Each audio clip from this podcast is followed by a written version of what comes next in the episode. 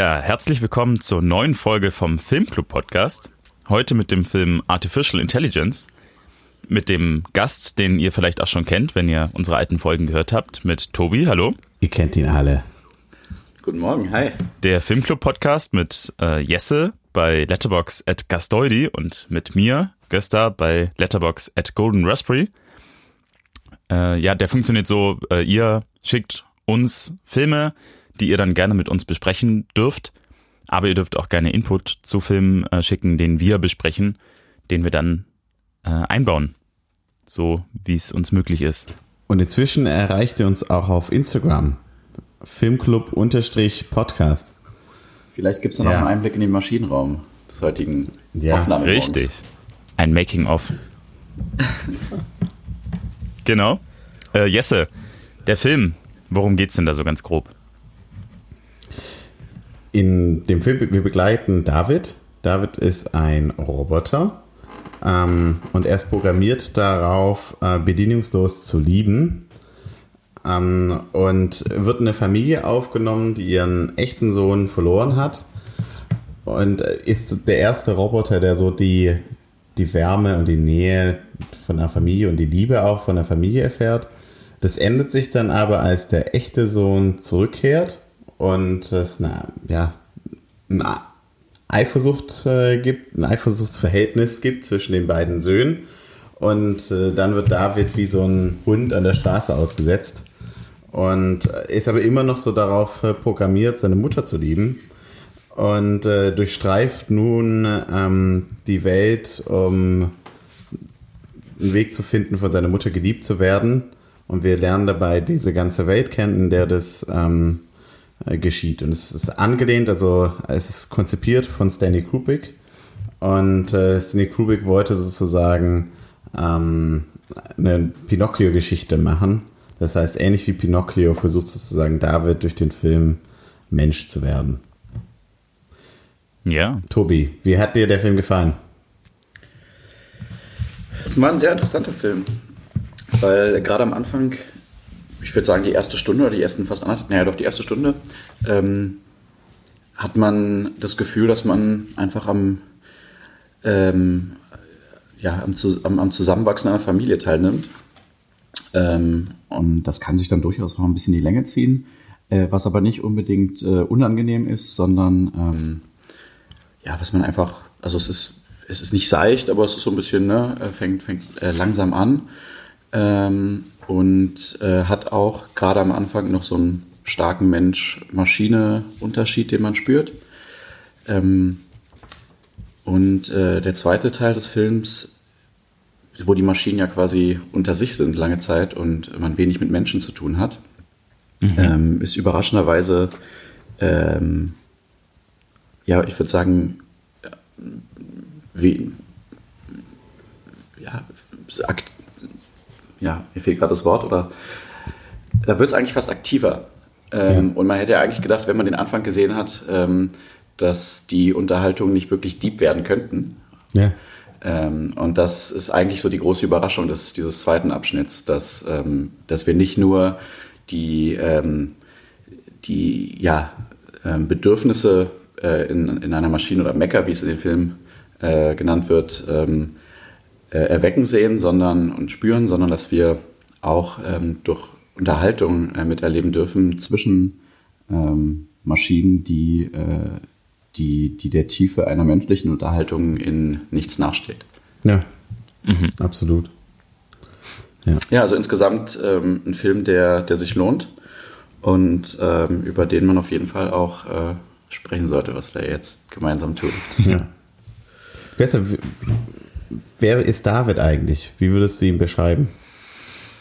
Äh, David ist ja, also er kommt in diese Familie rein und versucht, diesen äh, Sohn, den die Familie jetzt nicht mehr hat, quasi zu ersetzen. Und ähm, David ist im Grunde eigentlich nur eine Maschine, die halt quasi einen Auftrag hat. Also der, der versucht, äh, den Eltern wieder äh, was zurückzugeben als Kind. Ähm, zumindest nachdem er dann aktiviert wurde, davor ist er noch relativ, wie soll man sagen, gruselig. äh, in seiner Verhaltensweise. Ähm, ja, im Grunde eine, äh, wie soll man sagen, Superintelligenz, also eine Intelligenz, ähm, die aber manchmal nicht ganz so intelligent ist. Ähm, und Ich, ich habe ja eine Theorie. Ich glaube, das intelligenteste Wesen in dem Film ist der Bär. ist, ist genau Teddy. Ja. Teddy ist am äh, Das ist emotional auch am intelligent. Ja. Ja. Äh, Ist, Das merkt man gerade am Ende auch äh, in, in der, also in der eigentlich dann entscheidenden Szene äh, im Schlussabschnitt, in der er die, ähm, das Habische äh, Ja. der Mutter äh, auspackt, das er über Jahrtausende behalten hat, muss man nämlich auch äh, wissen, in dem Film gibt es äh, verschiedene Zeitsprünge und der größte Sprung ist einer von 2000 Jahren. ja. Und äh, dieser Bär, der weiß genau, ähm, was seinem, äh, seinem besten Freund, dem, man weiß es dann nicht mehr, Roboter oder Mensch. Ähm, 2000 Jahre hat fast schon was so von Jesus, ne? Musste auch dran denken. Nee, ich musste wirklich kein No joke. Als diese Blue Fairy hat Ja. doch was von so einer Madonna-Statue, oder? Also ich Ja. dachte schon, also s- für Spielberg wäre es schon Spielberg-esque, ja. Äh, da so noch so ein bisschen christliche Werte reinzupacken. Diese, diese 2000 Jahre, die waren bei Kubrick noch gar nicht im Konzept mit drin. Der- Das ist, hört sich auch sehr nach Spielberg an, Ja. so dieses christliche. ja, auch äh, grundsätzlich der Sci-Fi-Aspekt, der dann mit reinkam. So. Nee. Nee? Naja, im Sinne von, wir haben plötzlich äh, nochmal eine, die Welt der Zukunft, die, Ja. die designt werden kann. Und das ist meiner Meinung nach auch ein starker Spielberg. Der dritte Akt ist äh, konzipiert von äh, Kubrick. Der, der, no joke, was, ähm, Aber wie, wie soll das, wie soll das ähm, ohne die 2000, den 2000-Jahre-Sprung bei Kubrick funktionieren mit dem dritten Akt? naja, du, das sozusagen, der da unten in dem U-Boot festsitzt und so, ist ja nicht äh, gebunden zwangsmäßig an diese 2000 Jahre, ne? Das ist mir schon klar, aber ich meine dann der, die Welt, die sich dann quasi nach dem äh, nach der Eiszeit. Ich glaube, äh, Aufsteht. warte kurz, Kubrick hatte, ähm, ähm, hatte damit aufgehört, dass er da unten festsitzt. Ich bin mir nicht ganz sicher. Es gibt ein ganzes Buch darüber, was ich leider nicht gelesen habe. Ich muss auch ehrlich sagen, ähm, bei der Länge des Films bleibt einfach wenig Zeit dann äh, in den zwei Wochen, die man hat, äh, für, äh, für weitere Bücher. Ich hatte den Film sogar praktisch zweimal gesehen, also Vielleicht sollte man noch, ähm, noch erwähnen, dass der Film 2001 erschienen ist. ja. Genau. Äh, und das fällt in äh, eine Zeit, in der, ähm, also wir haben, wir erleben ja jetzt gerade ein, eine, eine Phase, in der ähm, AI oder KI ähm, gehypt wird und äh, nicht nur oder immer, äh, ja, nicht mehr nur in, in bestimmten Nischen diskutiert wird, sondern in den gesellschaftlichen Diskurs oder Debatte um Digitalisierung quasi ähm, da seinen, seinen eigenen äh, Bereich bekommen hat. Und ähm, wenn ich mich äh, richtig ähm, erinnere, war in den ähm, 80er, 70er Jahren äh, eine große KI-Hype-Phase, die dann aber langsam abgeebbt ist. Deswegen äh, ist es schon interessant, dass äh, Kubrick 2000, also um die Jahrtausendwende, sich dieser Thematik dann irgendwie annimmt und also mit Spielberg. Ja, der war schon, Okay. schon früh dran äh, mit, diesem, mit dieser Vorstellung von dieser AI, die ja damals noch gar nicht so entwickelt war. Übrigens auch äh, technisch unglaublich gut äh, umgesetzt. Ne? Ja. Ja. Ich, ich muss sagen, ich glaube, also ein Grund, warum wir den Film jetzt nicht so als Top-Spielberg-Film kennen, ist, dass das Veröffentlichkeitsdatum nicht so perfekt also sich ergeben hat durch historische Ereignisse. Wir sehen nämlich New York in Ruinen Ja. und der Film ist am 4. Oktober 2001 in die Kino gekommen. Das wenige Wochen Ähm, danach. Ja, also es war nicht so geschickt gewählt dann, ne? Ja. Ja. Das war jetzt nicht so, was äh, Leute angezogen hat zu der Zeit. Die hatten mit anderen Sachen zu tun. Und sie wollten auch nicht eine weitere Zerstörung ihrer Stadt äh, sehen. Und äh, der, die, seine Odyssee im Weltraum, äh, die ist doch auch im selben Jahr erschienen? Oder ein Jahr Nein, davor? Die heißt nur 2001. Die heißt nur 2000. Achso, die ist, die ist in den 90ern. Ja. Okay, Übrigens, schön, dass du es ansprichst. Ja. Ähm, das ist tatsächlich unser nächster Filmclub-Film. Genau. Fantastisch. Ja, da kannst du dich ja äh, beteiligen. Wir freuen uns dann auf deinen Input. Nee, ähm, Ja. wisst ihr noch, was die ersten Worte waren von David? Ähm, die ersten Ja. Worte.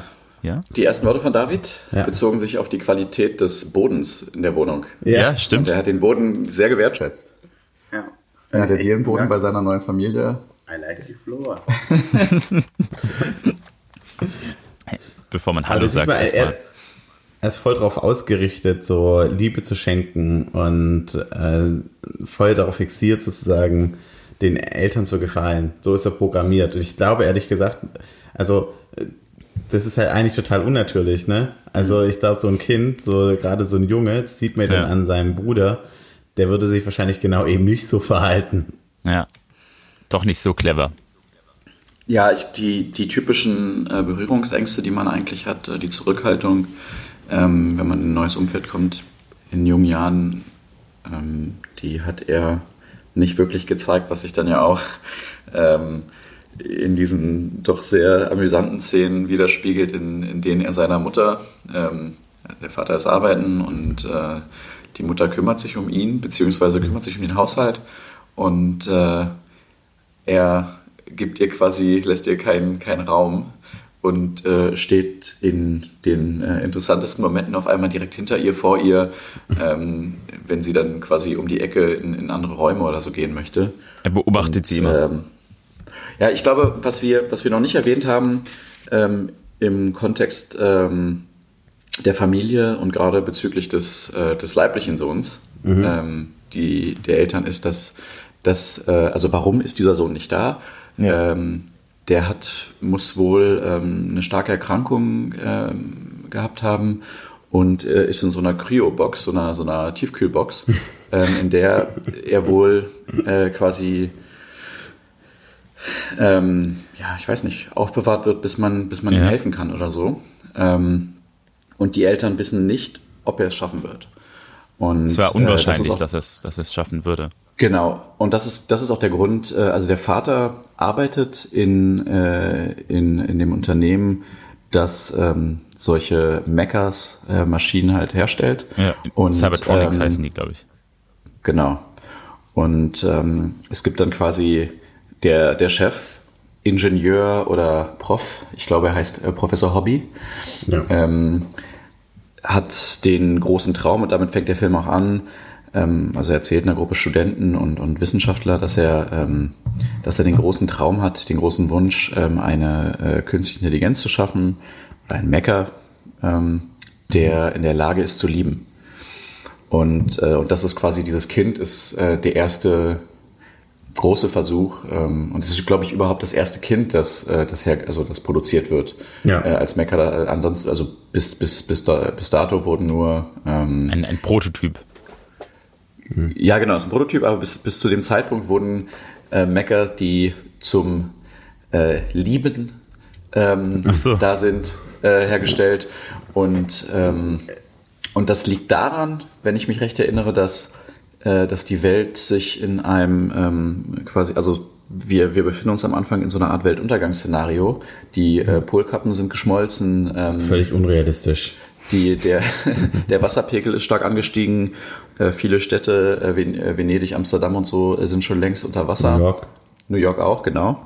Und, ähm, und deswegen äh, gibt es für, ähm, für, für äh, die menschliche Spezies ähm, äh, rechtliche Rahmenbedingungen, die es nicht unbedingt immer ermöglichen oder ein, die, die es nicht einfach ermöglichen, Kinder zu kriegen.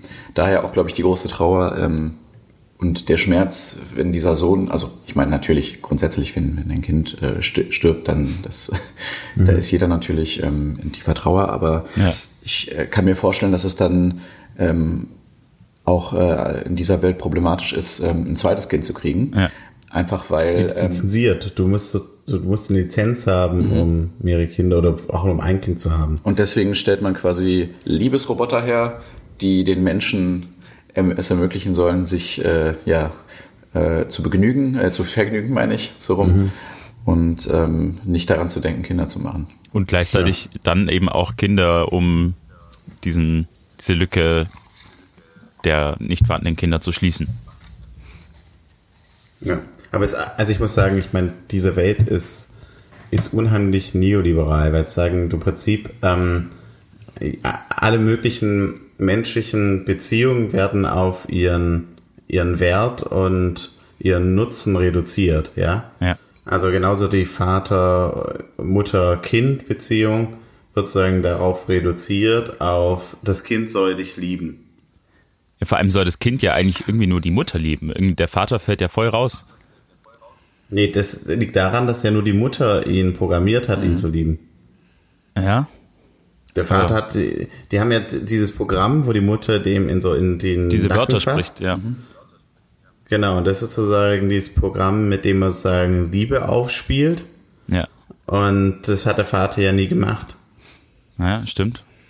Warum? Und der, äh, im, Lauf, im Laufe des Films, äh, das ist auf die Mutter ausgelegt.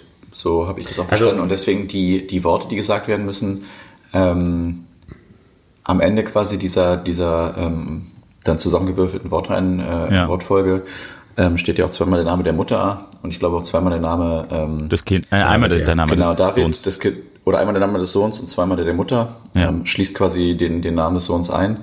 Ähm, das ist eine Welt, in der man jetzt, ohne tiefer darauf einzugehen, anscheinend auch ein sehr ähm, veraltetes Rollenbild. Ja, absolut. Aber wir sind so weit in der Zukunft, aber das ist dieser klassische Dualismus, ja, so die emotionale Frau, der rationale Vater. Also finde ich schon sehr stark.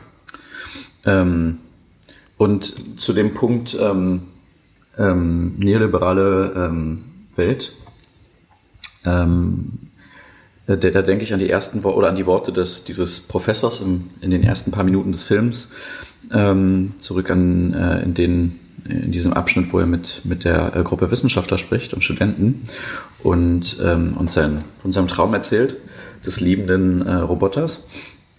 Und dann sagt er, ähm, dass ein solches Kind, ein solch, ein solch mit Liebe programmiertes Kind oder zu Liebe fähig, äh, äh, zur Fähigkeit, Liebe zu zeigen, programmiertes Kind, will fill a great human need. Was bedeutet, Ja.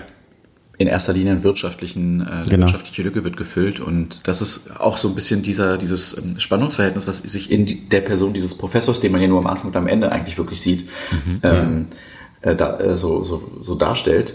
Ähm, einerseits jemand, der, der, der das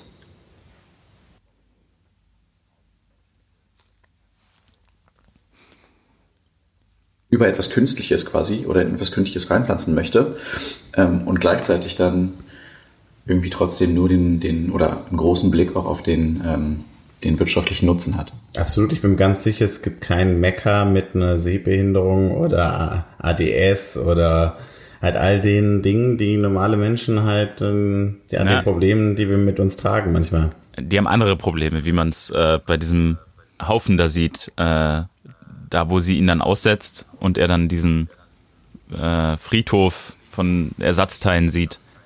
Und da sind jede Menge Roboter, die quasi äh, denen irgendwas fehlt und die sich dann da ihre, ihr Ersatz, ihre Ersatzteile suchen. Die haben andere Probleme. Aber ja, ich glaube, alles, was, was nicht Perfektion ist, das äh, hat er sowieso schon verloren. ja.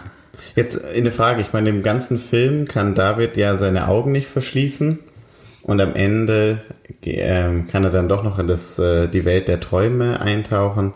Was glaubt ihr? Ähm, ist David am Ende Mensch geworden?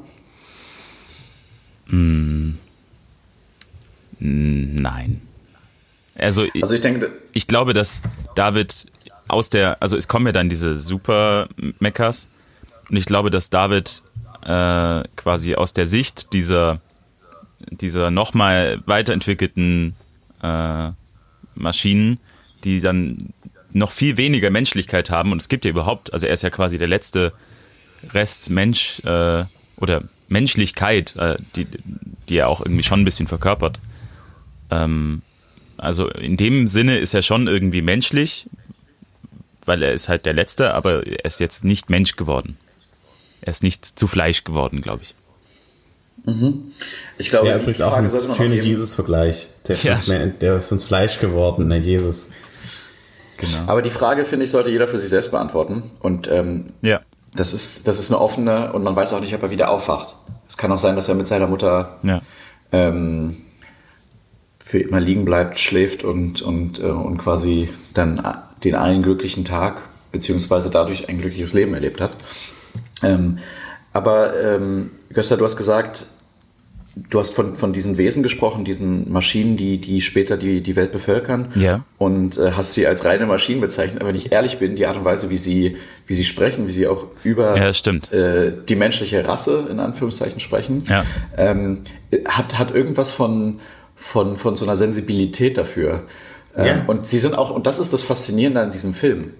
Man kriegt ja mit, dass, dass der Mensch, obwohl er selbst für den schlechten Zustand der Welt zu, äh, verantwortlich ist, dass die, dass die Menschen am Ende ihrem ähm, die Schuld den Maschinen geben würden.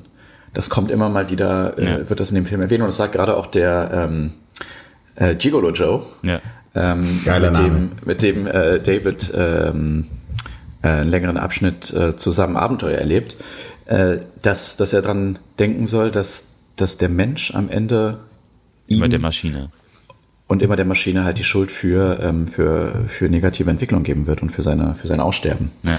Ähm, aber das Interessante gerade am Ende ist, dass diese super entwickelte ähm, Mecha- oder Robo-Spezies, dass die im Sinn hat, dass der Mensch ein unglaublich fortgeschrittenes Wesen ist, was, ähm, was, was, was man eigentlich zurückbringen möchte. Und deswegen hat, ha- haben diese äh, Robos, diese Mechas, haben, haben verschiedene ähm, Möglichkeiten erforscht, um quasi den, um Menschen, die Menschenrasse, wie sie es nennen, Ja. ähm, irgendwie zurückzuholen, was leider nicht funktioniert. Aber sie sagen, und das, dieser Moment, der war so, der war bizarr, weil du hast quasi zwei Robos, die miteinander sprechen, ähm, und trotzdem hast du das Gefühl, dass du, dass du, dass da Wärme versprüht wird. Ja. Ähm, wo sie auf diesem Bett sitzen in, in seinem alten Haus, kurz vor, vor Ende des Films, und dann, dann sagt dieser Robo zu ihm, You are the enduring memory of the human race. Und, ähm, und dass er quasi deshalb was ganz Besonderes sei.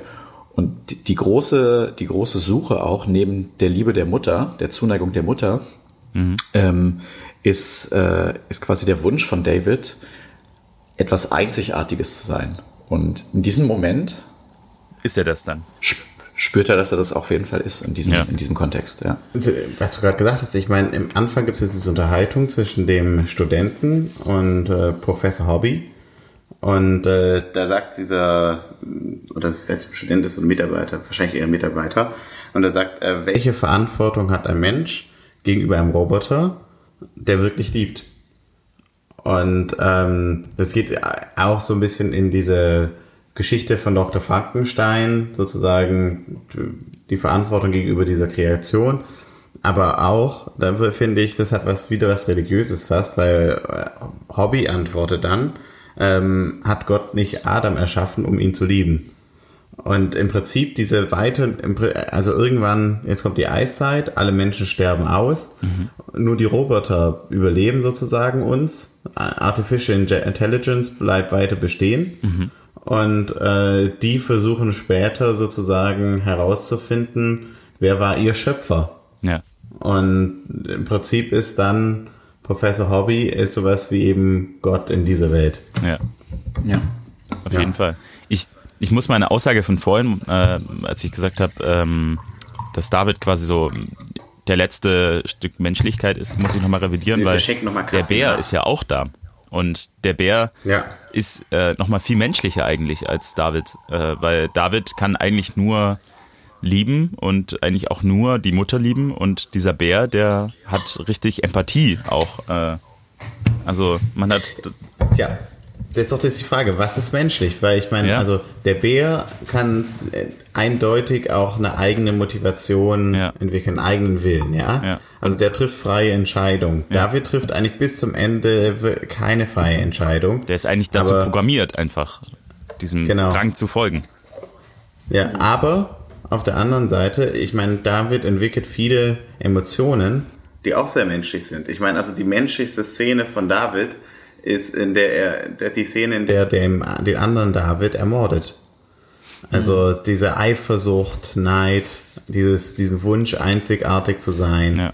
Also das sind alles tief menschliche Regungen, die David da zeigt. Und vielleicht sind wir auch manchmal nicht so frei in unseren Entscheidungen, ja. wie wir das uns äh, eigentlich vorstellen. Genau wie in seiner Interaktion mit dem echten Bruder, also äh, der ihn ja auch quasi immer wieder herausfordert. Vielleicht auch so ein bisschen aus Neid. Also der eine hm. beneidet den anderen zu seiner Menschlichkeit und der andere vielleicht, äh, dass er manchmal, weiß ich nicht, eigentlich, ich glaube, er beneidet ihn gar nicht.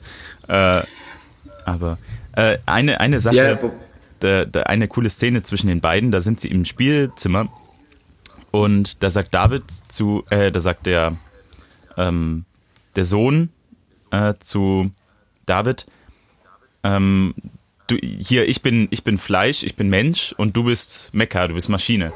Und dann stapft ja. er da mit seinem, äh, diesen, mit diesen elektrischen Beinen äh, zu dem Stuhl und setzt sich hin. Äh, Als Hybrid. ja. Also eigentlich aber, auch sehr aber, Maschine. Also. Die Szene hätte ich nämlich auch gerade angesprochen. Ja. Ähm, ich fand, in, in, der hat sich dieser ganze, diese ganze Entwicklung gezeigt. Ähm, am Anfang habe ich mir, war ich so ein bisschen ähm, positiv überrascht, weil ich mir dachte, wow, ähm, ja klar, also der, der, der, der menschliche, der echte Junge, ähm, testet so ein bisschen aus, ne, was die Maschine kann und will halt sehen, so, hey, hier ja. kannst du, kannst du vielleicht mein Spielzeug brechen, du bist doch irgendwie so eine starke Maschine und so. Ja. Äh, kann der Junge aber nicht, weil er, unabhängig davon, ob er es könnte, ist er nicht darauf programmiert, sondern ja. ähm, sieht sich als, als ja, normalen Menschen sozusagen. Ähm, das heißt, in dem Moment war es für mich komplett unklar, weil das, weil das war so eine, so eine, ja, einerseits war es zwar ein, du bist nicht echt, ich schon, aber es war eine, eine äh, so eine Entdeckung, die der, die der, der leibliche Sohn der Eltern gemacht hat, ähm, mit, mit diesem, mit diesem äh, neuen Spielpartner umzugehen.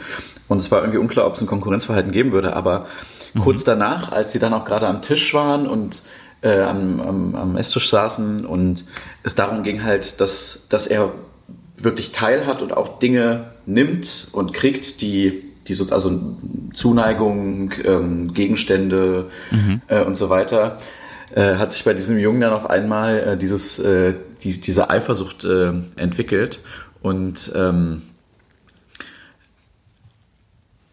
Und David, einfach um dabei zu sein, äh, hat den großen Fehler begangen, zu essen. Und da hat man, also essen darf er nicht, muss man dazu sagen, weil er ja. dann kaputt geht.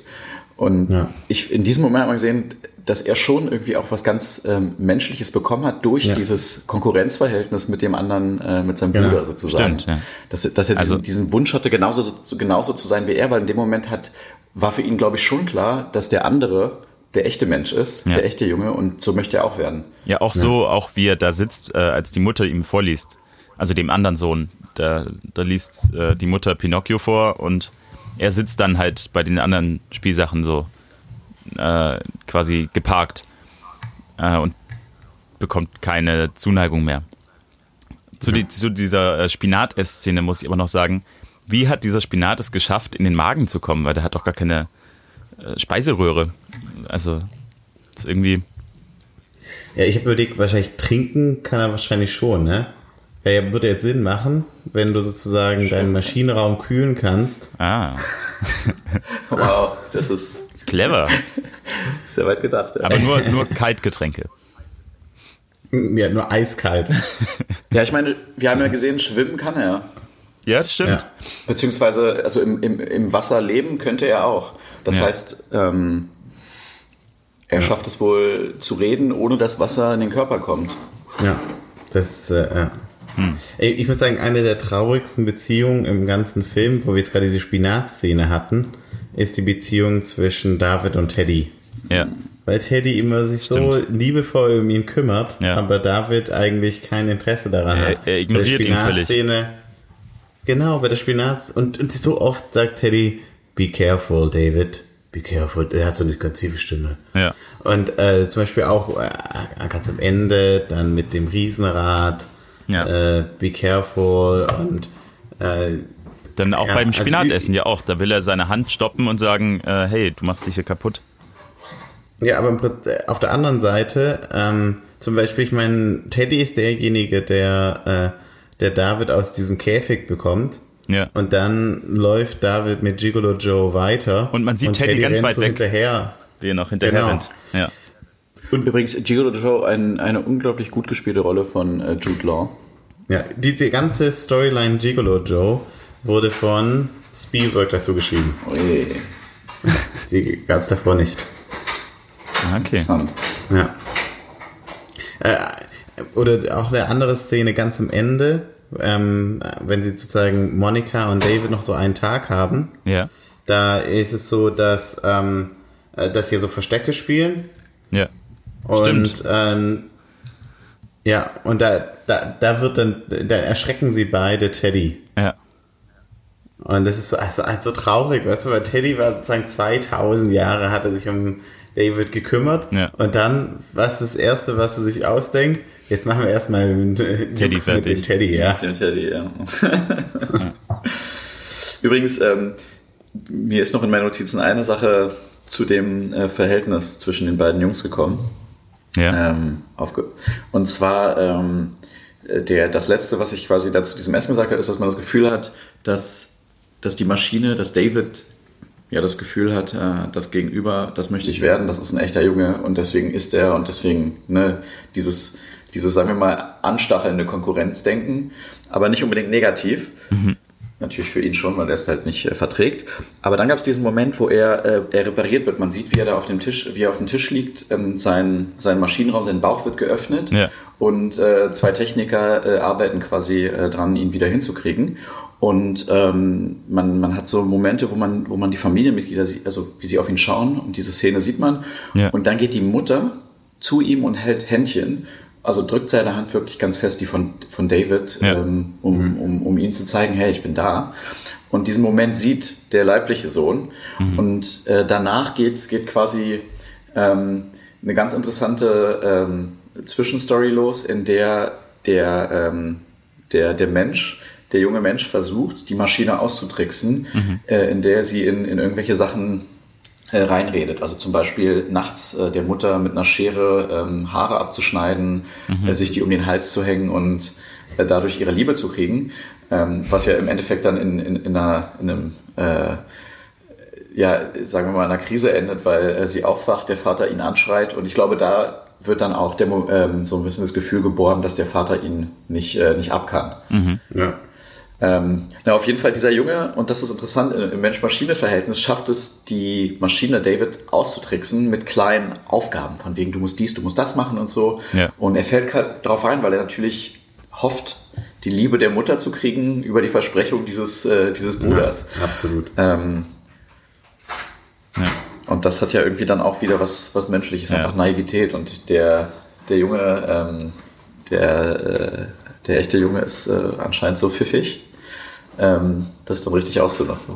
Ja. ja, der ist richtig gegen gemein eigentlich. Also, ja. Also Aber- Liebe und Neid und Navi Naivität äh, Ja. kann man David zusprechen. Ja. Aber, also ich finde, ähm, um die, diese ganze Szene ähm, der Geburtstagsfeier, also diese ganze Rollenaufteilung, der Vater, der sagt ja schon, als er David bringt, also ich meine, der bringt ihn ja eigentlich eher so aus karri karrieretechnischen Gründen, ne? Der Dr. Hobby nimmt ihn so zur Seite und redet ihm das ein und dann bringt er ihn und dann lässt er auch die Entscheidung komplett Monika sozusagen, ja, das ist der Haushalt, das ist die, das ist sowieso deine Aufgabe und äh, dann äh, bei, bei dieser Geburtstagsszene ist auch dann so der Vater, der direkt heroisch ins Wasser springt, um seinen Sohn zu retten. Ja. Aber dann sehen wir, wie er halt David zurücklässt. Ne? Und David liegt sozusagen am Boden Ja. wie so eine Puppe, die da so äh, vergessen wurde. Ja. Dann auch ganz äh, dramatisch, wie Teddy dann auch so in den Pool guckt. Und Teddy ist dann der Einzige, der noch Der nach ihm daran guckt. denkt, hey, da ist doch David, ja. Ja, wichtige Ja. Szene. Alle gehen weg, nur Teddy nicht. ja. Oh, Teddy. Ja. Team Teddy. ja, wie würdet ihr sonst noch die Eltern beschreiben? Weil ich, ich muss sagen, ich hatte ein bisschen Schwierigkeiten, die ja, die für, für mich zu, ja, die zu verstehen eigentlich, ne? Ja, also die, die Eltern sind ja im Grunde gar nicht, also dafür, dass, dass es um die Liebe der Mutter geht, finde ich, sind die Eltern beide relativ äh, schwach definiert. Also ähm, der, der, der Vater, gut, der Beruf und, und dann bringt er die nach, den, den Jungen nach Hause und erst will er sie so ein bisschen überzeugen, äh, lass uns den doch äh, hier lassen. Äh, da ist er voll dabei, dann äh, ist sie noch skeptisch, später ist sie dann äh, quasi, äh, möchte sie ihn nicht, also hat, hat sie quasi äh, diese Muttergefühle für ihn und ähm, ähm, kümmert sich auch ein bisschen um ihn und da ist er dann so, äh, hey, das ist ja gefährlich was, also, was passiert denn, wenn er mal böse wird? Äh, wie unberechenbar er dann ja. werden könnte. Ähm, und dann, nach dieser Scherenszene, verschwindet der Vater irgendwie ganz. Also, und dann geht es nur noch Arbeiten. um die Mutter.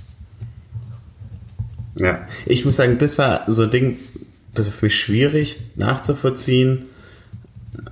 Wann war der Moment, wo die Mutter tatsächlich ähm, also Emotionen entwickelt hat, ja. ja. Und ich hätte das einzige, ich meine, das hat dieses klassische konservative Familienmodell, diese Mutterfigur, die sozusagen automatisch aus sich heraus sozusagen äh, so einen Mechanismus hat, wie so eine Programmierung, ja. um Kinder zu schützen. Aber hier fand ich irgendwie, also am Anfang ist es ja sehr creepy, ne? Ja. Und was war für sie so der Moment sozusagen, in dem sie ähm, da mhm. auch eine Verbindung erstellt hat. Ja, war, ist tatsächlich die Programmierung. Wenn es die Programmierung war, dann ähm, warum programmiert sie ihn? Da muss ja irgendwas davor gewesen sein. Und da, da sehe ich eigentlich nichts. Vielleicht einfach so, ähm, um auch auf das Verhältnis der Eltern ähm, dann am Anfang einzugehen oder die Rolle der Eltern. Ähm, das ist, glaube ich, dann schon so eine Art Kosten-Nutzen-Denken oder ja, Gefühl, ja. was da, ähm, was Einfluss nimmt innerhalb ähm, dieser Beziehung. Ähm, wie, wie ihr schon gesagt habt, ähm, der Vater, der, ähm, der eine große Chance ähm, bei, äh, durch, durch seinen Chef quasi kriegt, diesen, diesen Jungen äh, in die Familie aufzunehmen, der sich einfach denkt, naja, meine Frau, der, die, wird, die wird sich äh, darüber riesig freuen, weil dann hat sie wieder einen Sohn. Ja. Ähm, dann ähm, die Mutter, die damit lange hadert, gerade dann in dieser ein bisschen neutralen Phase am Anfang, wo der Junge einfach ihr Stuhl hinterherläuft und sie erschreckt und nicht halt nichts Natürliches wirklich vermittelt. Ähm, aber ich glaube, dieser Moment, zumindest wird es im Film dargestellt, in, der, in dem sie sich ändert und, und einen anderen Blick auf ihn kriegt, ist der, wo sie am Esstisch sitzen zu dritt und er auf einmal ohne, also sie, die essen Nudeln und der Junge ist natürlich nicht, zu lachen. bekommen und er fängt auch, genau, er fängt einfach auf einmal so plötzlich an, so extrem laut zu lachen.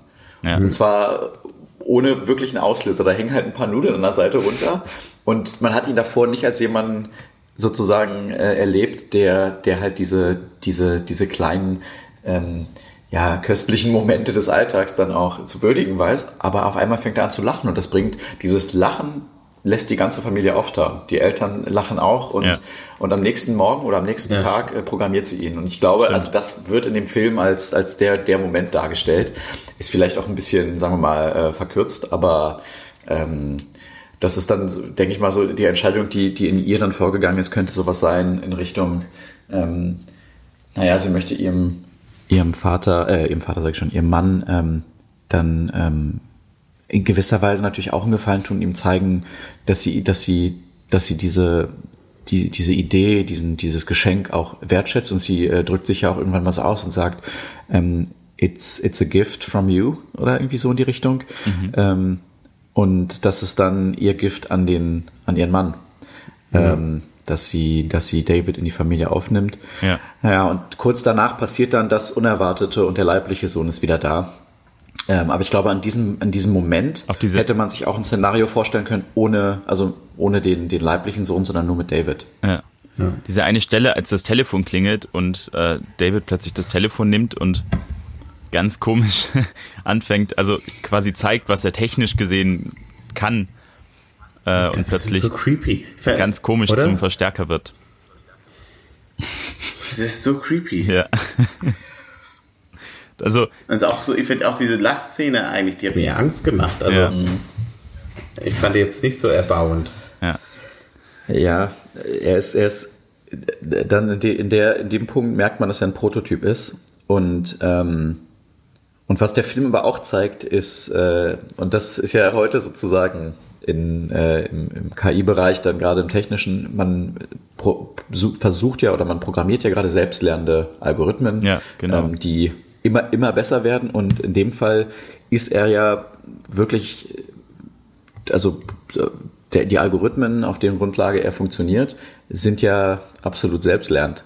Ähm, ja. Sie verstehen, was, ähm, was, was, sie, was er lassen, oder er versteht, was er lassen sollte nach einer gewissen Zeit, was er tun sollte, was gut ankommen, was stellen kann. Also ganz, ganz simple Lernalgorithmen, aber ähm, auch quasi die Art und Weise, wie er auf, auf Menschen zugeht und wie er spricht, seine Tonlage und so weiter, die, die passt sich auf eine, man hat das Gefühl, auf eine menschliche Art und Weise dann auch äh, sehr gut an und hat nicht nur dieses ganz simple Kalibrieren äh, von, von ja, eines technischen Gegenstands oder so. Ja. Also genauso auch äh, am Anfang eben, bevor sie ihn aktiviert. Da sieht man zweimal, wie er quasi bei einer Tür steht und ähm, erst in diesem Schrank mit dem Türknauf und dann, äh, wie er die Tür vom ähm, von dem Klo aufmacht, in dem sie gerade drin sitzt. Und da hat er ja auch quasi diese Aktion des äh, Türaufmachens gelernt irgendwie. Also ähm, mit diesem Versteckspiel. Also sie hat es ihm ja so ein bisschen als Spiel äh, verkauft, aber. Ich habe jetzt sogar als Motiv aufgeschrieben, ähm, später für, es gibt so wiederkehrende Motive und es gibt unheimlich oft werden Türknäufe gezeigt in diesem Film. Ist mir echt sehr aufgefallen. Das liegt aber, glaube ich, äh, nicht an dem Motiv, sondern es liegt daran, dass Steven Spielberg insgesamt gerne runde Objekte zeigt. Ja. Ah, das habe ich auch. Super. Ja. ihr, seid, ihr seid echte Spielberg. Kenner. Nee, aber es würde ich so, die, das ganze Haus hat ja eigentlich keine Ecken. Ich dachte schon so irgendwie so eine weirde äh, Sekte. Die Autos sind rund? Die Autos ja. sind rund. Dann genauso das, ähm, äh, das Büro und dieser Vorraum, in dem der David ist. Ja. Äh, die Fenster äh, sind alle rund. Die Helikopter, also alle, alle äh, Fahr ja, Fahrzeuge. Ja, und auch diese, diese, die, sogar diese Lampen da. Da gibt's so, wenn der umgebracht wird, der David mordet sozusagen, den anderen David, dann ist diese runde Lampe ja, da. Das ist diese oval. Lampe, die man auch ähm, aus, aus dem Fernsehen kennt. Genau. Aus Precht oder so. Der Esstisch ähm, ist auch eher so oval. Ja. Also, es ist, ja. äh, er versucht Stimmt. quasi dieses Rechteckige vom Bildschirm zu brechen, indem er mhm. runde Sachen zeigt. Auch äh, einmal eine, also für mich ja, sehr schöne Szene, ähm, als, also nein, nicht sehr schön, aber äh, schön gemacht, äh, als sie ihn quasi aussetzt äh, und. Köster, was hast du da? Was ist dein Verständnis von einer schönen Szene? Nee, äh, oh, also gut gemacht. Äh, und als man Szene, ihn dann im Rückspiegel sieht, äh, und der ist eben auch oval, also bricht auch dieses. Ja. Ja, ne, und, äh, fand ich, und dann, und dann habe ich selten gelacht auch, an der Szene. auch eine gut gemachte Szene. ich stell mir vor, die Götter da so sitzt und sie setzt ihn aus und ganz so. ja, ich habe so gelacht ich, wie David am Tisch dann.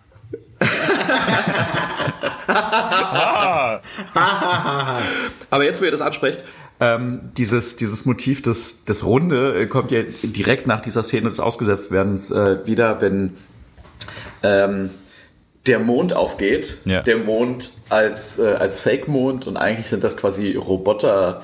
Äh, Chaser, so Sammler, ähm, die, die halt diese ausgesetzten, äh, verstoßenen, kaputten, ähm, also äh, ja, fehlerbehafteten äh, Meckers äh, suchen und einsammeln, mhm. um die dann zu so einem ähm, in so eine Arena zu bringen. Äh, ich glaube, das, das ist dann so eine Art. Ähm, das ist Kolosseum. Ah, ja, genau. Ja. So kann man es bezeichnen. Modernes Kolosseum. Wo die dann, und da kommt dann Rechteck äh, ins Spiel, wo die Meckers in Käfigen sind mhm. und einer nach dem anderen rausgenommen wird und, und dann quasi ja. auf irgendeine Weise vor, äh, vor den Rängen, vor den Menschen zerstört wird. Und das finden die halt immer besonders lustig. Und da sind die natürlich in rechteckigen, ähm, quasi mhm. hinter rechteckigen, Ste also Gefängniszelle ja. äh, oder, oder so Stäben. Ähm, aber alles andere, alles, was, äh, was die Menschen betrifft, ist rund. Ja. Ah. Und ähm, ja. Das ist ja vielleicht dann auch nochmal eine Message. Ja. Ja, oder einfach ein, ein bewusster Konflikt, ja. Ja. Ja. Aber die Szene ist so sehr interessant, weil da wird auch dieser Dualismus äh, Mekka-Orga aufgemacht.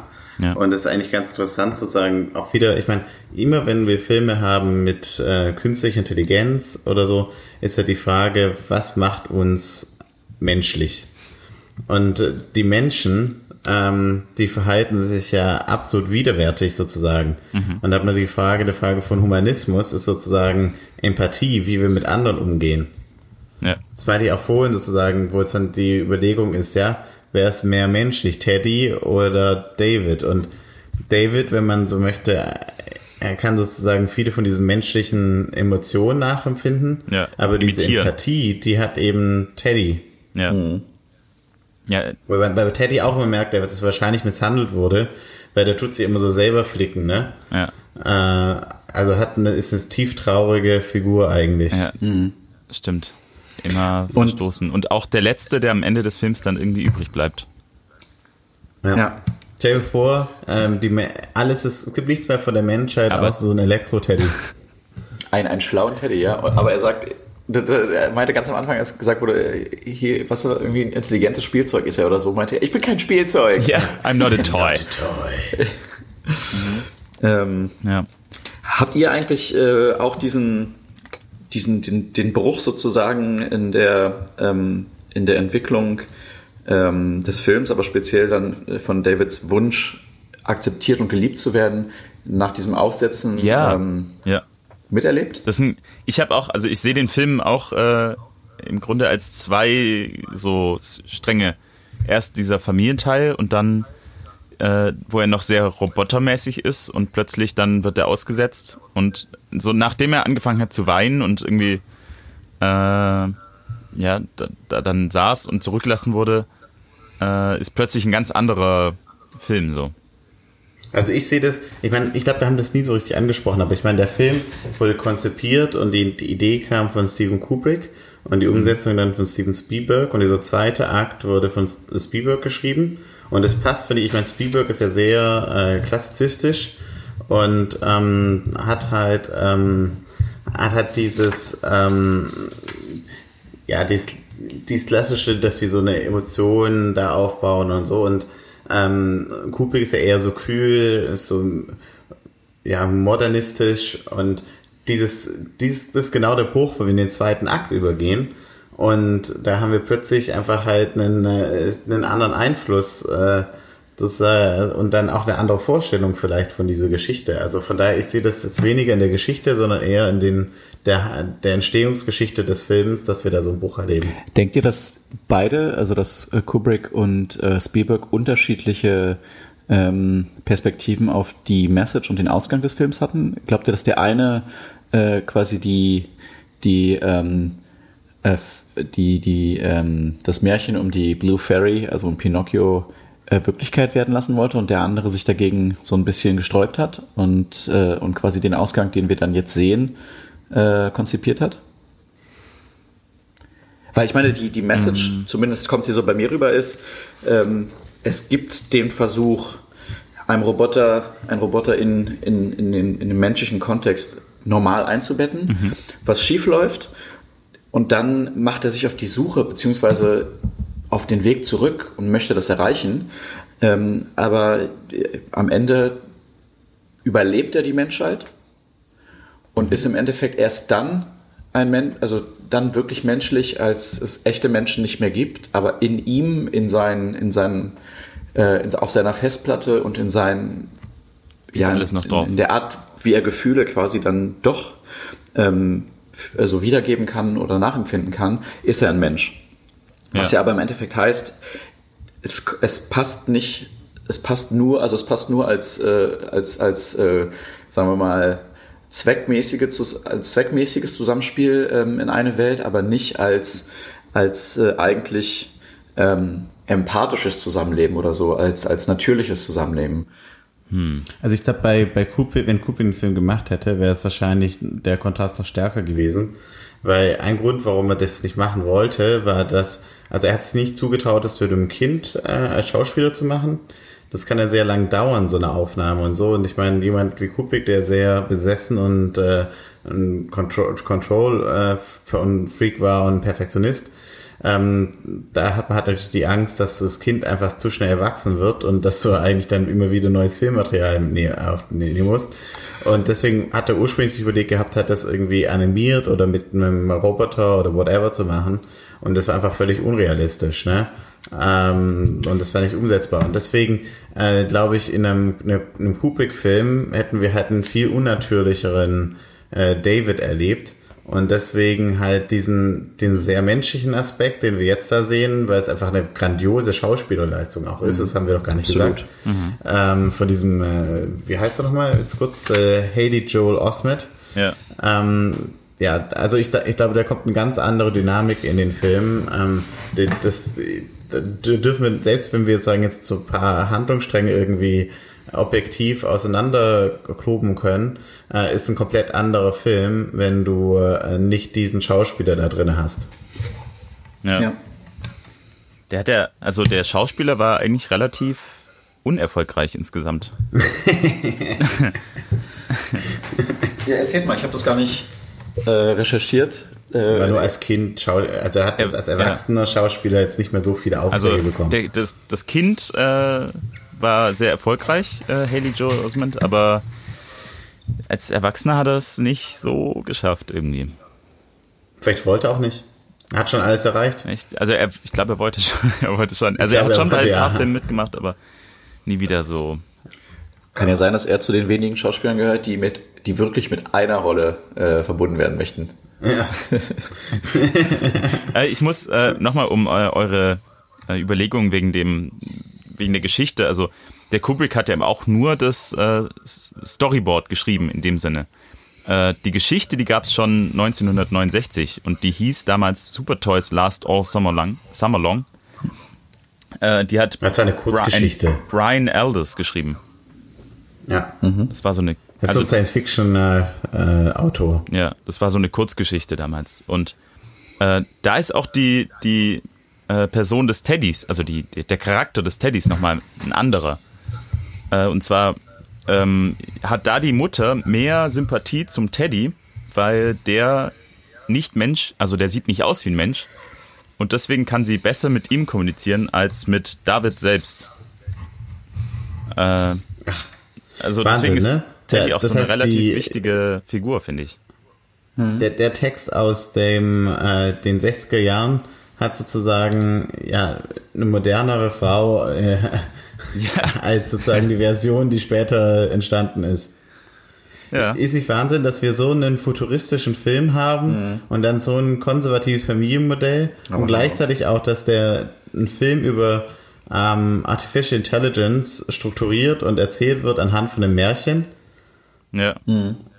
Also ich meine, auch diese, die ganze Erzählstruktur des Films ist ähnlich dem von dem Märchen. Also wir haben den Erzähler und am Ende, das hat ja fast schon, also ich, ich habe mir überlegt auch mal, ob dieser letzte Teil, ob der tatsächlich stattfindet oder ob das sozusagen, wie wenn du dann, äh, und am Ende war alles gut und äh, David hat Monika wieder gesehen und sie waren glücklich und sie lebten von nun an für, für immer da. Äh, es, im, im, am Ende ist es ein Happy End irgendwie, aber auch nur irgendwie, weil wir wissen, dass es eigentlich keins ist. Ja.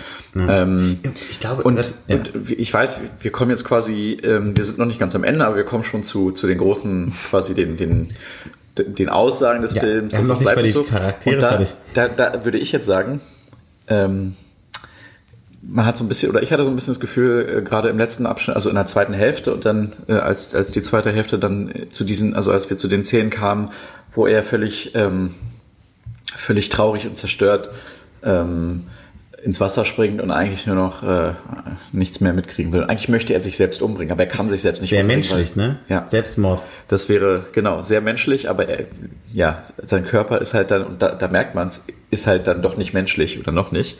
Ähm, aber ist so dieser, dieser Aspekt, dass mit dem Film der Menschheit einerseits ganz explizit durch die Einleitung ähm, von wegen Polkappen geschmolzen, Wasserpegel und so weiter äh, gestiegen, viele Städte unter Wasser, äh, Menschheit äh, muss große Restriktionen ähm, über sich ergehen lassen und so.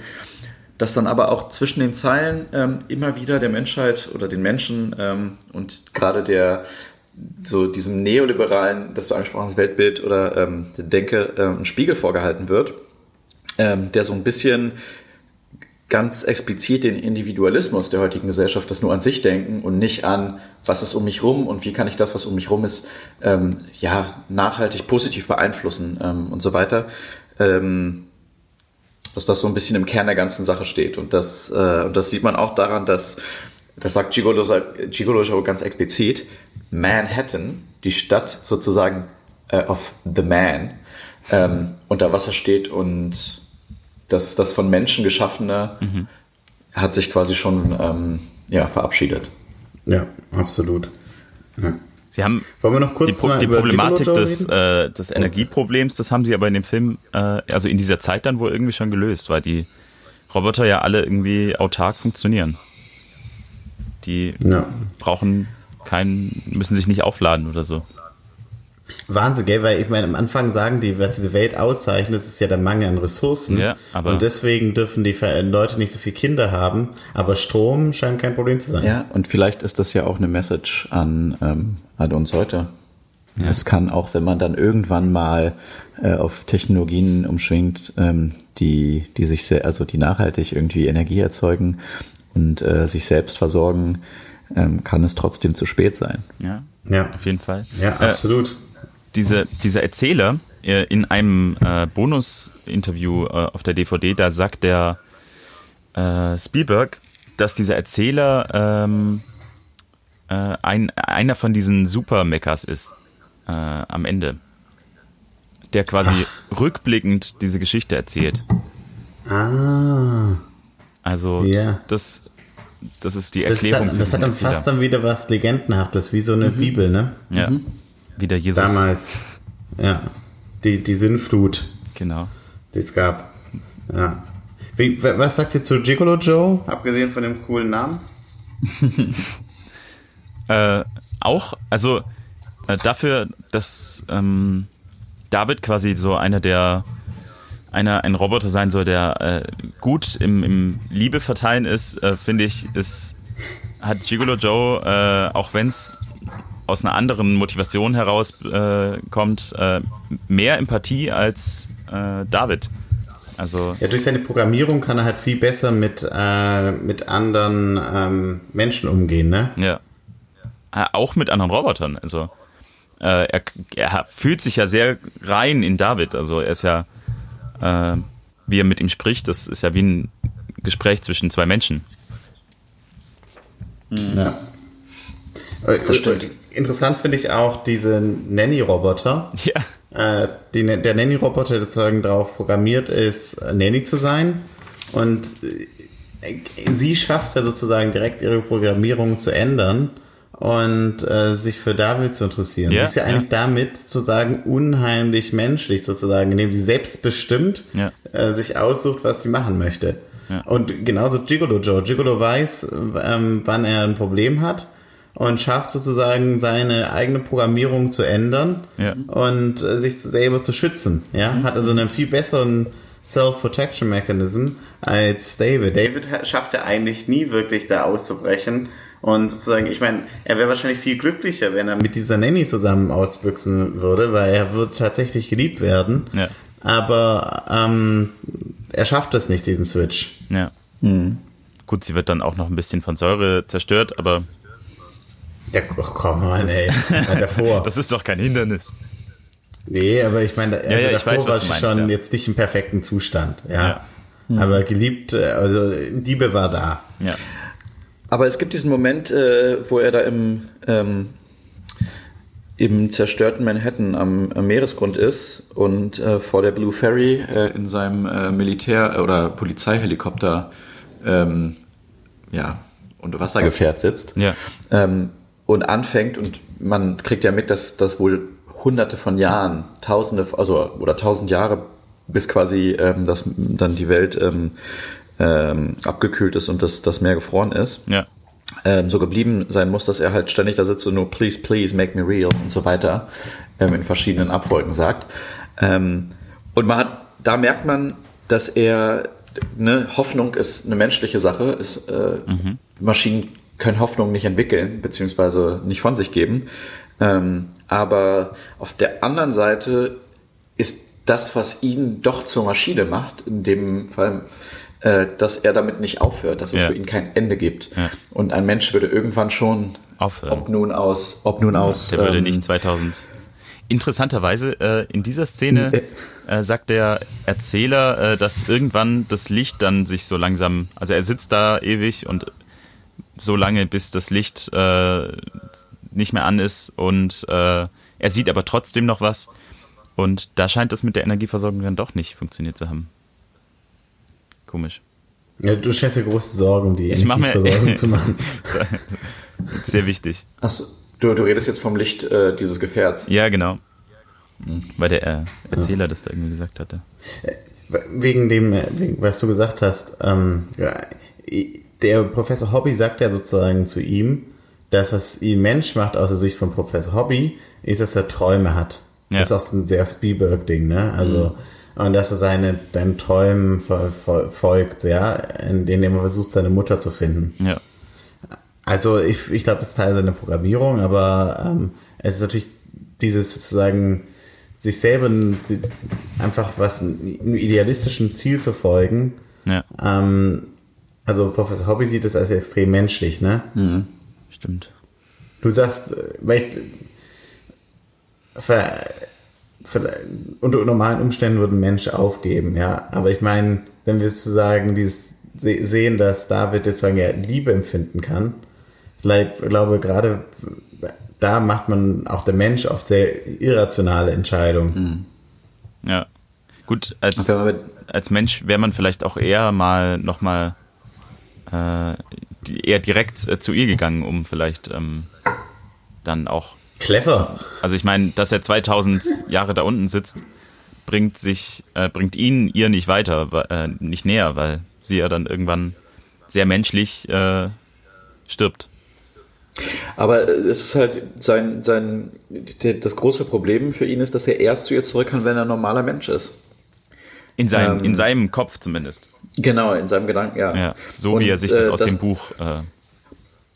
Und das, das, der, es gibt diesen einen Moment, da gehen wir nochmal zurück in dieses äh, moderne Kolosseum, wo, ähm, wo er aus diesem Käfig äh, geholt wird und man fragt ihn, ähm, man, die checken ja dann quasi mit, mit so einem Röntgengerät, ob das, äh, ob es normale Menschen sind oder, ähm, oder Meckers und sie sehen, dass er ein Mecker ist, aber er ist ein Kind und er ist irgendwie doch nicht, ne, also es ist schwierig äh, zu sagen, was er ist. Ja. Und auf die Frage, who, who made you, antwortet er, my mommy made me. ja, Und ähm, das quasi dieser Gedanke, den hat er sich selbst gepflanzt, ja, Ja. ohne, weil, weil er den, den wirklichen Background nicht hat. Und als ihm dieser Background dann am, äh, zum Ende des Films hin quasi offenbart wird, wo er auch sieht, dieses, ähm, es gibt ja die Szene, wo er am Anfang des Films mit seinem, äh, mit seinem ja, kurzzeitig Bruder äh, da sitzt und auf die Frage, was hast du zuerst gesehen, äh, als du geboren wurdest oder gemacht wurdest, hatte er diese, ja, so, ein- so ein Vogel oder irgendwie so ein Bildnis im Kopf, dass er dann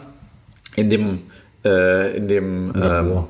Im Labor. genau im Labor seines äh, Erzeugers sozusagen, Ja. Mr. Hobby, äh, wiederfindet. Und das macht ihn, es ist schwierig zu sagen, was es eigentlich mit ihm macht, weil er um sich herum ja ganz viele ähm, äh, Me- Meckers hängen sieht, die genauso aussehen wie er. Er sieht Boxen, ta- viele Boxen mit, mit seinem Namen drauf und quasi einer, ähm, einer, einer, einer, dem Start einer Serienproduktion dieses Modells David. Ähm, und das zerbricht ihn ja ähm, in dem Moment so stark, dass er sich dann kurz danach das Leben nehmen möchte. ja. Ähm, dieser Aspekt wirklich von Liebe und einzigartig zu sein, dem ja auch eigentlich in unserer Gesellschaft jeder oder viele ähm, nachstreben. Oh, das Wort zum Sonntag. Ey, noch, noch mal dazu zu, äh, er sagt ja sogar in der Szene, in dem seine Mutter verlässt, sagt er, why do you want to leave me? Why? I'm sorry. I'm not real. If you let me, I'll be so real for you. Ich, äh, er ist sich sozusagen da völlig bewusst, dass sie nicht seine echte Mutter ist. Und er steigert sich dann ja fieberhaft sozusagen da rein und in dieser Käfigszene glaubt er tatsächlich, er wäre sozusagen das Kind, ja. Ja, stimmt.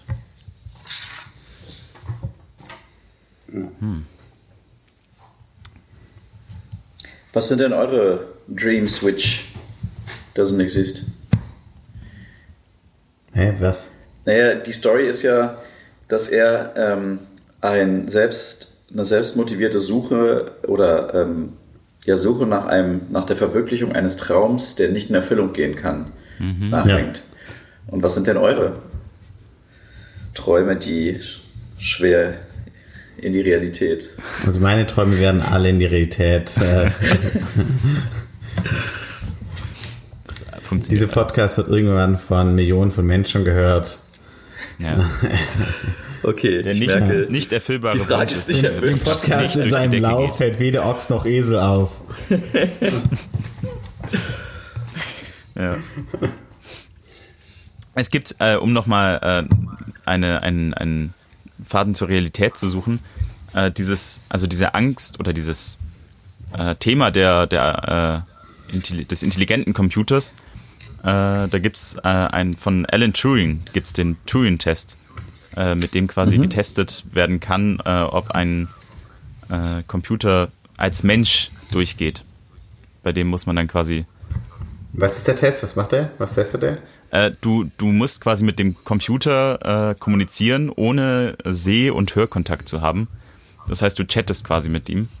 Mhm. Und du, du chattest mit zwei Leuten und einer von, also mit zwei Partner, Chatpartnern und äh, ein, eine, der, einer der äh, Kontakte ist quasi ein echter Mensch und der andere ist ein Computer und ähm, du musst dir sicher sein, welcher von beiden der Mensch ist und wenn der Computer quasi dich austricksen kann, dass er der Mensch ist, dann hat der Computer gewonnen und äh, den Turing-Test bestanden. Hm. Ja.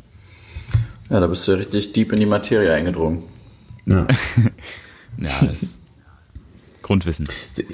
Ich möchte doch äh, empfehlen, also zu dieser, was, also ich an diesem Film wirklich sehr interessant fand oder was für mich sehr attraktiv gemacht hat, war eben dieses Modell von einem Film, der von äh, Stanley Kubrick entworfen wurde und von Steven Spielberg umgesetzt wurde. Ja. Und äh, auch sozusagen diese Beziehung dieser beiden äh, berühmten Regisseure finde ich sehr spannend, weil sie sich in ihrem Stil, finde ich, sehr unterscheiden. Mhm. Aber ich kann mir gut vorstellen, wie es dann doch einen großen Respekt zwischen denen gab, weil ich meine, ähm, was Spielberg halt auszeichnet, ist, dass er halt einen unheimlich krassen Output hat und halt sozusagen so eher so ein Manager ist, eher ein bisschen distant vielleicht. Und also Kubrick ist jetzt absolute Gegenteil, das garantiert kein Manager, der wäre völlig crazy und wollte halt alles selber machen können. Ja. Und hat deswegen verhältnismäßig jetzt nicht so einen riesen Output gehabt, ja. Ähm, weil halt jede Produktion, bei dem der, ja, wie Lucien Favre sich da besessen hat auf jedes Detail, was, was es da so gibt. mhm. Wenn Stanley Kubrick ein Fußballtrainer wäre, wäre wahrscheinlich Lucien Favre. äh, aber ich würde, würde sagen halt, ähm, deswegen haben sie trotzdem großen Respekt voreinander gehabt. Ja. Und da gibt es eine ganz äh, gute Dokumentation, die kann man sich auf YouTube angucken. Ähm, Stanley und Steven. Und die, äh, wer sich sozusagen näher damit auseinandersetzen muss, da gibt es dann auch Geschichten wie, ähm, also äh, als sozusagen um den angefangen, um diesen Film zu schreiben, mhm. ähm, war Kubrick so besessen, dass sozusagen jetzt da keine Informationen rauskommen sollten, mhm. dass sozusagen er Spielberg angewiesen hat, eine Faxmaschine in seinem Schlafzimmer aufzubauen, damit er ihn direkt immer erreichen kann und hat dann halt in diese ganzen Zeichnungen aus diesem, von diesem Film und von dieser Konzeption, die es bereits gab, ihn dann immer gefaxt und wollte dann irgendwie Feedback und haben sich ausgetauscht und also ich glaube, diese, die Handlung wurde wahrscheinlich schon x tausendmal dann nochmal irgendwie mhm. verändert und so. Ich finde es eigentlich sehr interessant zu sehen. Also ich glaube, dieses Buch wäre wirklich sehr interessant über diesen Film, ja. zu sehen, wie sich sozusagen die Handlung entwickelt hat und was dann die Einflüsse waren, um dann noch die Geschichte eine neue Wendung zu geben. Und die erste äh, Film-Doku wird sich dann mit der, den Analogien zwischen äh, Kubrick und Lucien Favre beschäftigen. auf dem, äh, auf dem nicht existierenden YouTube-Channel wird die zu sehen sein. Ich habe eine Taktiktafel bei mir im Wohnzimmer hängen und dann zeichnen wir das so auf. Genau. Und ihr schickt euch dann eure Ergebnisse immer per Fax. ja, nicht, dass hier noch was rauskommt. Ja, absolut. Ja, ja, die Konkurrenz schläft nicht.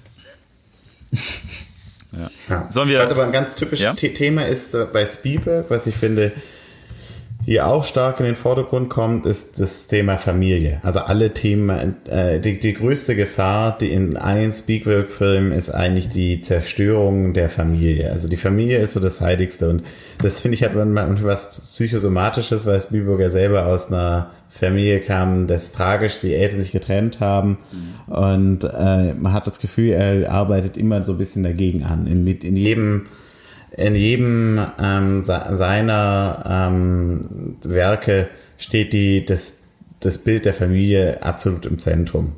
Deswegen manchmal vielleicht auch dieses etwas romantisierte, klassische äh, Familienmodell. Ja. Hm. Er hat auch, er, er, sagt selber von sich, dass er immer äh, das, was er, also was ihn gerade aktuell beschäftigt äh, in seinem Leben, dass er das immer in seine Filme mit einbaut. Ja, und je nachdem, also als er dann selber eine Familie gemacht hat äh, oder hatte, äh, war das dann, hat sich das ja, ja, ja, Müsste man Familie kannst du nicht verlieren, die hast du einmal und dann. ja, er hat, den, er hat den Code ausgesprochen und dann war das nicht mehr rückgängig zu machen. so, so, muss es gewesen sein. sollen wir, ähm, sollen wir noch mal ein bisschen äh, zur Umsetzung, weil äh, Spielberg da ja auch wirklich schön. Also wir hatten ja schon so ein bisschen mit diesen, mit dem Runden, ähm, aber es äh, gibt ja noch viele andere schöne Bilder, die äh, erzeugt wurden. Und ein Zen oder ein oder wichtige Bilder, sagen wir mal so, sind ähm, eventuell auch durch die Musik entstanden. Wie hat die denn auf euch gewirkt? Ah, ja. Habt ihr die wahrgenommen? Jesse? Also ehrlich gesagt, ich muss sagen, ähm, ich, als ich, ich wusste schon davor, wer die Musik komponiert hatte. Mhm. Und ich habe dann was anderes erwartet. Ich hatte, ähm, ja, ich hätte mir auch diese ganze Welt anders vorgestellt, aber natürlich, die Musik spielt eine wichtige Rolle. Aber ich, für mich war das jetzt, äh, ja, also ich habe es nicht so stark empfunden, ehrlich gesagt, auch wenn ich damit wahrscheinlich äh, der populären Meinung entgegenwirke. Mhm. Ja. Nee, ich, Gestern? ich hatte das Gefühl, ähm, äh, dass sie sich sehr in den Hintergrund, also man, sie drängt sich nicht so auf, außer jetzt am Anfang vielleicht, äh, aber immer sehr orchestral, also äh, viel Komponiertes. Ähm, ich fand es nicht schlecht. Also es passt sehr zu Spielberg, finde ich. Also es ist ein typisches, mhm. eine typische Spielberg-Musik. Ja, nicht ganz so ähm, so einschlagend, wie man es von Star Wars oder so kennt. Ja. Aber was ich, also ich hatte gerade, ich habe das jetzt auch nicht wirklich differenziert zwischen diesen zwei Teilen, die wir ausgemacht haben, also gerade mhm. du und ich gestern äh, in dem Film. Ähm, hatte ich das Gefühl, dass die, die Musik in der Regel so ein melancholisches Element mitbringt ja. und die, die Gefühlswelt in Anführungszeichen der Hauptfigur ähm, einem nochmal näher bringt. Ja. Ähm, aber dass sie auch, und das ist dann ja quasi gerade der zweite Teil des Films, dreht sich ja um, um die Geschichte äh, Pinocchios, der Blue Fairy und so, und dass da irgendwie schon was Mystisches ähm, ja. mitgeschwungen ist. Also man sollte sich den, den Soundtrack vielleicht auch nochmal so äh, losgelöst vom Film anhören ja. oder von den Szenen und gucken, ob, ob da ähm, eine, eine ähnliche Wirkung irgendwie dann ähm, entsteht, aber meiner Meinung nach ist das schon eine, eine hat, hat die Musik einen unglaublich äh, wichtigen passiven Einfluss auf die äh, Aufnahme ähm, ja. des Films und die Interpretation. Ja, schon. Also finde ich, äh, aber finde ich also immer ähm, bei, bei Spielberg relativ stark. Äh, ich fand auch insgesamt diese Pinocchio-Bilder, äh, fand ich, äh, hat man schon rausgesehen. Also mit dieses Wasser, äh, wie, wie er quasi im Wasser liegt, das hat mich an Pinocchio erinnert, der auch viel im Wasser verbracht hat. Ähm, ja, also die Parallelen waren schon gut zu sehen. Ich hätte bei, der, bei diesen Wasserszenen, dachte ich eher, äh, dass New York und äh, der redet ja auch über New York, redet Gigolo Joe ja auch als über diese mystische Stadt. Mhm. Das hatte für mich fast was von Atlantis. So die untergegangene Stadt. Ja. Und, äh, ja. ja. Stimmt. Warum ist eigentlich dieser, dieser Hobby, Dr. Hobby, äh, warum ist der immer noch dort da gewesen? alles überschwemmt, aber er. Ach so, ich glaube, äh, die, Übersch die Überschwemmung äh, gab es auch am Anfang des Films. Ja, ja. Ähm, vielleicht nicht auf dem, auf dem, auf dem Niveau, aber ähm, das war quasi so ist die Welt und äh, das sind die letzten über äh, die letzten Häuser, die in Manhattan noch genutzt werden, so ungefähr. Glaube ich nicht, ehrlich gesagt. Ich glaube, dass die sich äh, da angepasst haben an dieses, diese Welt, weil da gibt es ja diese Statuen von den, äh, Stimmt. den weinenden Hunden Ja. und die wurden ja sozusagen dann im Nachhinein aufgebaut. Also ähm, man lebt sozusagen in den Ruinen dort jetzt, ja. Ja. Ja, man, man Ich passt. meine, ich, ich kann mir vorstellen, ne, wenn, stell dir mal vor, du hast jetzt äh, hypothetisch, ne, hast du irgendwie so einen, eine Roboterfabrik und hast jetzt so ein paar Maschinen, die man mal testen lassen muss, dann ist natürlich so eine Stadt, wo man jetzt die Leute nicht einfach mal so weglaufen können, äh, gar nicht so schlecht dafür, ne, weil ansonsten zur Not, ja, geht halt nur so ein Haustor mal verloren, aber du hast halt nicht irgendwie so einen Roboter, der halt, ja, Ja, stimmt. Also, der, Also- der verrückte Wissenschaftler, der sich äh, zurückgezogen hat. Dr. Frankenstein. Penthouse. Dr. Frankenstein geht ja auch sozusagen auf diesen Berg, damit er da irgendwie Elektrizität da gewinnen kann. Ist auch sehr abgeschieden eigentlich. Ja, stimmt. Ja. Ja, was ich äh, noch äh, kurz loswerden wollte zur, ähm, zu dieser ähm, der Welt dann äh, 2000 Jahre später mit diesen unglaublich fortgeschrittenen ähm, Mechas, ähm, ist das die Technologie, also ich meine, man muss ehrlich sagen, man, man merkt eigentlich nicht, dass das alles animiert sein muss oder animiert worden ist, ähm, sondern hat wirklich, das ist eine, eine sehr, ähm, sehr, ja, unglaublich gut animierte Welt. Ähm, auch die Art und Weise, wie zum Beispiel schon ähm, Spracherkennung genutzt wird. Ähm, Dann, ich glaube, Spielbergs ähm, Drang, äh, rechteckige Formen äh, zu vermeiden und rundes zu machen, passt eigentlich relativ gut zum, zu die Designentwicklung dann äh, äh, von heute, in, also in puncto Apple und Co. Ähm, das ist ja auch die Idee, immer abzurunden Ja. und nicht und wenig eckig zu halten. Ähm, aber dann gerade diese, diese, ich, ich, im ersten Moment dachte ich, es sind Aliens, aber es sind halt, Ja. Einfach, es sind halt auch Mechas sozusagen, die sich dann selbst ähm, irgendwann, also die entwickelt wurden und sich jetzt und dann selbst ihre Welt aufgebaut haben. Ja. Und ähm, das ist super faszinierend, weil die Szene, in der ähm, sozusagen ähm, die, deren Anführer oder eine dieser, äh, die, dieser Maschinen, äh, David, die Hand vors Gesicht hält und dann äh, aus quasi sein, seine Festplatte ähm, ausliest. ausliest. Ja. Und, und anschließend funktioniert das ist über, im Endeffekt ist es so eine Art ähm, Internet of Things in Ja, Perfektion. Netzwerk. Sie berühren sich. Ja. Ja. es ist aber ein unglaubliches Netzwerk, weil die Daten übertragen und alles ist ja, äh, also ist eine Rate, die, die, die kann man sich ja kaum vorstellen, weil die, diese, diese Gedanken, diese, dieses, das Leben genau Ja. äh, von David ist, hat sich innerhalb von wenigen Sekunden auf die ganze, diese ganze Meckerbevölkerung ausge, äh, ausgeweitet und auf einmal haben alle eine Notion davon, was das Leben ähm, äh, der, der menschlichen Rasse äh, ausgemacht hat. Ja. Ja. so gut ist nicht, ne? Weil sie haben ja keines Wi-Fi oder so, dass sie direkt sinken, sondern müssen sich erstmal anfassen und dann Ja, geht es so nach. Aber das war, das wurde in dem ganzen Film nicht so vorhergesehen, so dieses, dieses Internet und dieses Verbinden. Äh, weil ich habe mir Ja. auch in vielen, an vielen Stellen gedacht, warum, äh, also warum weiß quasi Teddy Dinge, die er gelernt hat. Äh, und man würde bei dieser, bei so Superintelligenz äh, würde man, oder Computern, Robotern würde man davon ausgehen, dass die dann quasi ihr, ihr Wissen auch synchronisieren. Also, dass der eine äh, Roboter, Mecha, dann auch weiß, was der andere mal gelernt hat. Das wäre ja intelligent. Ja, oder dass Äh, es eine Möglichkeit gibt für Dr. Hobby direkt einzugreifen in die Programmierung. Ja, Ja. aber das wurde da noch Ey, nicht ich hätte- vorhergesehen. Ich, ich wollte noch zu, zwei Sachen zu, zu, zu den visuellen Effekten sagen. Mhm. Also viele von diesen Puppen sind ja nicht, also viele Roboter sind durch Menschen dargestellt, ja, wie Jude Law, der das übrigens perfekt macht, also Ja. fast so ein bisschen Overacting, ähm, mit wem er seinen Kopf da bewegt, ja, um dann die Musik zu spielen. Ja. Ähm, Hat auch eine gute Maske. ja. Aber die, vieles wurde auch mit so, mit so Puppen gelöst und das Ja, finde ich einfach. Wahnsinn.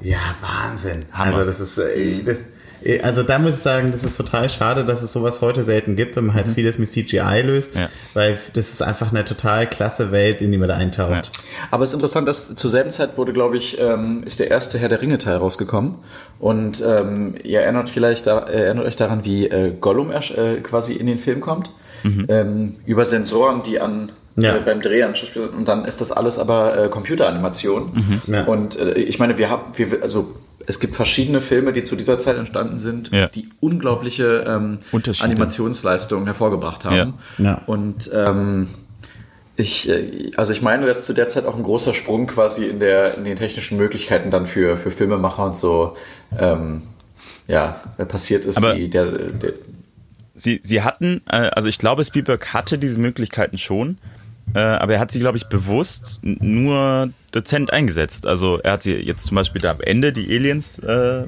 die ja sehr animiert sind, aber auch äh, im, dieses Wasser, das ist äh, auch zum Teil äh, durch so Nebel, äh, den sie da irgendwie versprüht haben.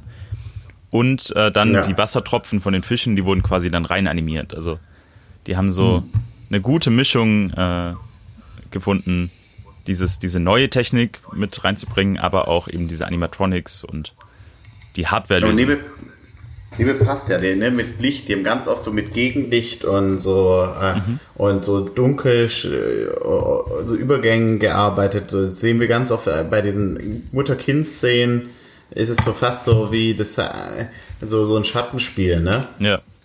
Was auch ganz, ganz, ganz typisch ist für Steven Spielberg, für den Spielberg äh, sind diese, diese Gesichtsaufnahmen, wo man den, den Charakter quasi ganz nah sieht und die Gefühle und die also Emotionen, die hier gerade äh, da sind und gleichzeitig aber so in der Spiegelung äh, quasi das, was er gerade sieht. Und das hat man in dem ja. Film jetzt auch ganz oft gesehen. Also zum Beispiel ich diese, auch äh, dieses Reflexion als als äh, Thema. Was? Reflexion. Wir sehen also einmal ja. den, den Sohn, dann sehen wir aber auch die Mutter, wenn sie, bevor sie zur Hochzeit geht, ja. sehen wir sie im Spiegel David mhm. angucken. Wir sehen die blaue Fee als Reflexion im Helikopter. Ja. Ähm, wir sehen ähm, auch auch als äh, er springt, als er das Suizid begehen möchte, sieht man die Reaktion oh, von Gigolo und mhm. ganz ja, das klein. Das ist so wie so eine Träne, ne? Ja. Wie er da runterfällt. Ja. Super Träne gemacht. ist auch ein gutes Stichwort, ne? so viele Tränen wie David am Ende vergießt, äh, an diesem äh, direkt kurz vor und äh, dann während äh, oder an dem Tag, äh, den er noch mit seiner Mutter verbringen kann, mhm. ja. dem Abschluss des Films. Ähm, Träne ist auch irgendwie äh, was Menschliches, ähm, was, ja.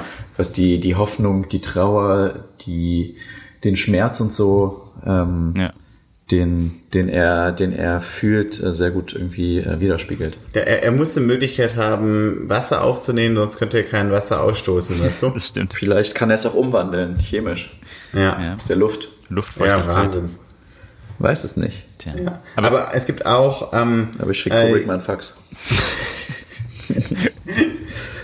Aber auch auf jeden Fall eine Reflexion. Ich meine, es ist ja auch andauernd, es sind überall in dieser Welt, es sind überall so Pfützen, da ist ganz viel Reflexion, aber auch ein Pool, das Wasser, ja. also äh, es passiert andauernd, auch, dass man wie du was indirekt sieht. Auch wie er ihr, äh, der Mutter beim Kaffee machen zusieht.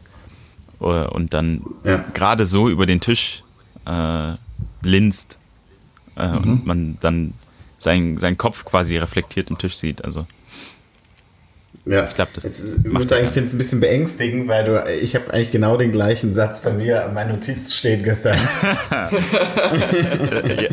also Jesse, äh, jetzt äh, lasse ich hier keine Information mehr raus, äh, rauskommen.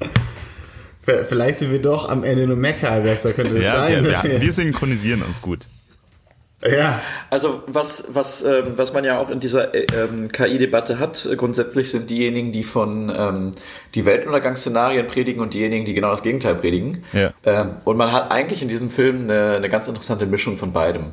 Stimmt. Weil es gibt, es gibt, äh, es könnte, theoretisch könnte die ganze Geschichte auch ähm, auf Faden wandeln, die in eine in Anführungszeichen positive Richtung auch für die Menschheit gehen und das Mensch-Maschine-Verhältnis ähm, ein positives wird oder bleibt. Mhm. Aber wir, wir haben irgendwie, wenn ich ehrlich bin, ich, hab, ich hatte nicht das Gefühl, dass wir, dass wir, wir hatten keinen großen, also keinen, keinen riesigen Clash zwischen Mensch und Maschine. Mhm. Also klar, die haben, das war keine, kein perfektes Zusammenleben, aber das war kein Krieg oder sowas. Und wir überspringen im Endeffekt die, die Phase, also den Untergang der Menschheit und ähm, sind ganz weit in der Zukunft. Und, ähm, und auf einmal wünschen sich die Maschinen die Menschen zurück. Und äh, das ist ein ganz, also ein ganz interessanter Gedanke, der sozusagen dann auch mhm. äh, reingepflanzt wird. Also dass wir aus, wir sehen ja unsere Perspektive und viele haben, oder es gibt Menschen, die Angst haben, dass, dass wir Maschinen entwickeln, die uns äh, auslöschen. Und ich glaube, viele Filme gehen ja auch in diese Richtung. Mhm. Ähm, aber dass die Maschinen, die wir erschaffen haben, uns? sich uns zurückwünschen, ja. ist, äh, ist ja im Endeffekt auch eine Art Wunsch, der übrigens, und das, das beantwortet vielleicht ein bisschen die Frage, ob diese Aliens oder Mechas der Zukunft ähm, nicht auch was Menschliches haben.